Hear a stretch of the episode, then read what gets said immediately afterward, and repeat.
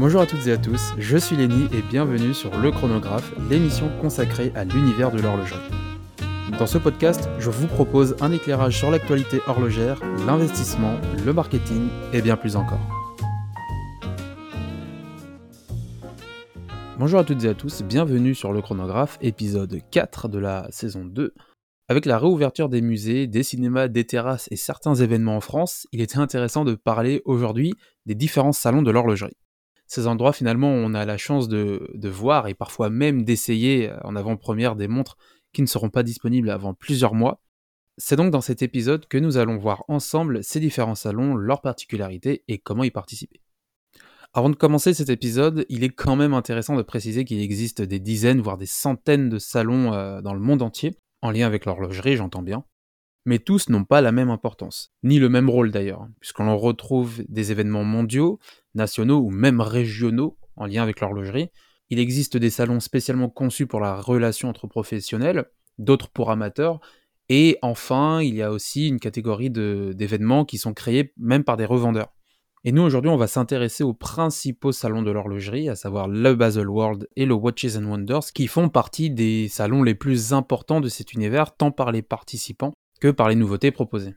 Et bien que ces deux salons présentent une grande similitude dans l'idée générale, à savoir la présentation de nouveautés et d'innovations horlogères, pour ceux qui ne sont pas bien familiers avec ces salons, vous allez voir qu'il y a finalement pas mal de différences. Le salon de la Watches Wonders et le Basel World, c'est parti. Le premier salon dont on va parler, ou plutôt les premiers salons, euh, sont les Watches Wonders de Genève et de Hong Kong. Anciennement appelé euh, SC2H ou SCHH, le salon international de la haute horlogerie a été rebaptisé Watches and Wonders en 2020. Le salon actuellement est détenu par le groupe Richemont. Donc dans cet événement seront privilégiées forcément les maisons du groupe Richemont, avec notamment Vacheron Constantin, Gégère Lecoultre, Cartier bien évidemment, et bien d'autres marques. C'est un salon à titre privé, donc réservé aux journalistes et aux professionnels, qui a lieu du 7 au 13 avril à Genève et du 14 au 18 avril en Asie. Parce que oui, c'est un événement qui a également lieu en Asie. C'est d'ailleurs le premier grand salon asiatique, toujours créé par le même organisme que la Watch and Wonders, soit le groupe Richemont. Donc même scénario que pour à Genève, on y retrouve principalement les maisons du groupe Richemont, mais il arrive parfois d'avoir certains invités exclusifs. On a déjà eu le cas pour euh, Audemars Piguet, on a eu le cas pour Richard Mille. Rolex également a déjà participé à cet événement. Donc le groupe Richemont met en avant ses montres, mais permet à quelques grandes maisons également d'y participer.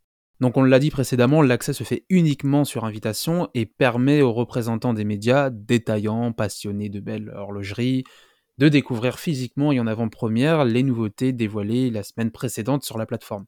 Les deux événements ont lieu en physique et se succèdent à la suite pour s'assurer une concentration médiatique sur la présentation des pièces d'une semaine à l'autre. Et une petite précision s'impose pour le lieu événementiel en Asie, puisque la Watches and Wonders, qui a habituellement lieu à Hong Kong, a eu lieu pour la première fois à Shanghai. Le lieu d'événement en Asie a été modifié suite à des contraintes politico-économiques de Hong Kong qui a frappé le pays de plein fouet cette année.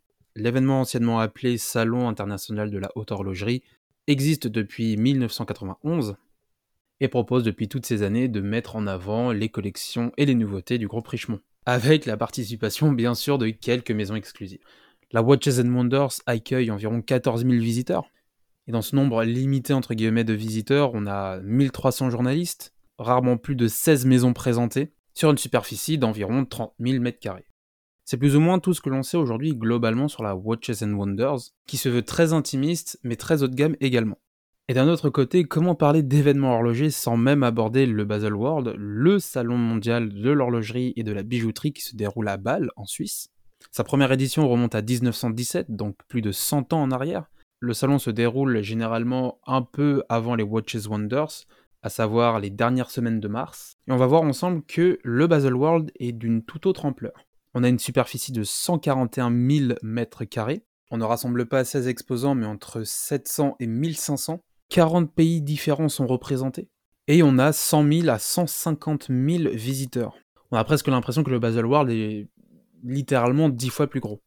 Et d'ailleurs, petite précision pour euh, ce phénomène qui ne visait à l'origine pas exclusivement le secteur horloger. Le Basel World, anciennement appelé euh, la foire suisse d'échantillons de balles, présentait également des entreprises de diverses branches de l'économie suisse, euh, comprenant l'industrie chimique, bancaire et bien d'autres secteurs. Et c'est les marques horlogères telles que Tissot, Tomen, Longines et Ulysse Nardin qui faisaient partie des premiers exposants horlogers sur un total de plus de 800 entreprises. C'est très peu. Ce n'est que presque 60 ans plus tard que euh, la première foire européenne de l'horlogerie et de la bijouterie euh, aura lieu, et c'est en 1983 que la foire sera rebaptisée Basel.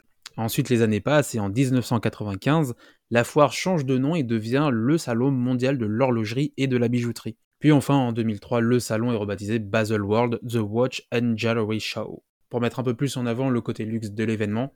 Et aujourd'hui, le Basel World compte 32 étages qui permettent la présentation et la mise en avant de pièces exclusives liées à l'horlogerie. Et c'est assez impressionnant de voir qu'en un siècle, beaucoup de choses ont changé. Et lorsqu'on entend Basel World aujourd'hui, il est évident qu'on parle d'horlogerie. Donc ça, c'était un petit peu pour la partie présentation et histoire. Vous commencez à connaître mon goût prononcé pour euh, les anecdotes et l'histoire générale pour le secteur horloger. Mais globalement, que se passe-t-il au Basel World? Donc on l'a vu précédemment, le Basel World est un événement qui est capable d'accueillir entre 700 et 1500 exposants chaque année, notamment avec ce record d'accueil détenu en 2016. Et d'ailleurs, deux ans plus tôt, en 2014, l'événement a engendré une retombée économique de plus de 2 milliards de francs suisses, ce qui a permis de créer plus de 13 000 emplois, et tout ça grâce à l'univers de l'horlogerie, donc au final le Basel World est tout simplement un lieu où les marques présentent des nouveautés, parfois mettent en avant des innovations technologiques, et proposent même de vendre certains modèles. Et d'ailleurs, depuis l'année dernière, on retrouve même des montres vendues aux enchères durant l'événement. Mais du coup, on se retrouve avec une question. Deux événements reconnus mondialement dans le secteur horloger, à quelques semaines d'intervalle les uns des autres, quelle est finalement la valeur ajoutée d'un événement plutôt qu'un autre? On pourrait se demander pourquoi ne pas organiser un seul grand événement, sachant qu'il y en a un public et l'autre privé. Eh bien tout simplement parce que la Watches Wonders n'a pas la même fonction, plutôt la même volonté que le Basel World. Les deux événements sont tous deux organisés en Suisse durant les premiers trimestres de l'année, et plus récemment la Watches Wonders a lieu également en Asie, la semaine qui suit l'événement qui a lieu à Genève d'ailleurs. Mais la différence majeure entre ces deux salons, c'est la taille. Même si cette différence s'explique facilement, la Watches and Wonders accueillit, par exemple en 2014, pendant 5 jours près de 14 000 visiteurs, dont 1300 journalistes. Tandis qu'à titre d'exemple, le Basel World, la même année, pendant 8 jours, a accueilli un peu plus de 150 000 visiteurs, dont 4 000 journalistes. Donc on voit bien que le Basel World a une présence bien plus imposante, mais on ne peut pas juste comparer les événements en termes de taille. On l'a vu rapidement tout au long de ce podcast, le Basel World, lui, est un événement grand public. Vous pouvez acheter votre billet pour le Basel World pour 50 à 150 euros environ. Donc sur cet événement, vous trouverez aussi bien des amateurs de belles montres que des journalistes, que des professionnels de l'horlogerie. Le Watches and Wonders, lui, est un salon privé, exclusivement réservé aux professionnels du secteur invités par les marques exposantes. Et l'idée derrière cet événement privé n'est pas d'attirer un maximum de visiteurs, mais plus de proposer un événement très haut de gamme. Un événement qui conserve une taille humaine entre guillemets. Ce qui facilite fortement l'échange entre les professionnels et les marques, et permet également de rassembler les commandes des détaillants et distributeurs venus découvrir les nouveautés de l'année. Parce que oui, parmi les professionnels, il y a des détaillants et des redistributeurs, et c'est ce qui va permettre aux maisons de réfléchir à un plan d'action à mettre en place dans l'année en cours. Et c'est précisément dans cet esprit que la Watches and Wonders ne rassemble que, entre guillemets encore une fois, une quinzaine de marques de montres de luxe, dont 12 sont la propriété du groupe Richemont. Donc dedans, on a encore une fois Cartier, IWC, Gégère Lecoultre, Piaget, Vacheron Constantin, etc., etc. Et donc mention spéciale à la maison Chopard, Rolex, Tudor et Ulysse Nardin qui ont pu faire partie du groupe restreint de participants cette année. Et à l'inverse de l'événement Watches Wonders, le Basel World est considéré comme THE place to be de l'horlogerie. Forcément, on y côtoie les marques horlogères les plus prestigieuses, réunies parties sous forme de hall, donc dans un hall, vous aurez Rolex, Blancpain, Patek Philippe, Omega, Breguet, etc. Et donc chaque année, on a les maisons qui rivalisent d'audace pour tenter d'habiller au mieux leur pavillon gigantesque. C'est assez impressionnant à voir. Et de l'autre côté, on a des marques un peu plus bon marché, et tendance également. Et on peut donc y retrouver euh, des marques telles que Casio, Nixon, Icewatch, etc. Ce qui parfois crée un décalage ou une fracture entre les deux univers, l'un qui se veut très haut de gamme, très haute horlogerie, et l'autre un peu plus bon marché, et tout ça au sein du même événement, le Basel World.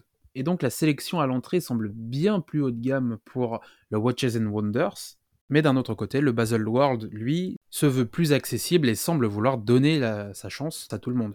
Donc vous l'avez compris, deux échelles différentes et deux ambitions différentes donc. Un autre avantage qu'on pourrait attribuer au Basel World serait qu'il permet d'avoir une couverture médiatique plus large, mais est-ce que c'est vraiment le cas finalement puisque les médias sont partagés entre des centaines et des centaines de marques, en directe concurrence avec des maisons telles que Rolex, Breguet, Patek Philippe?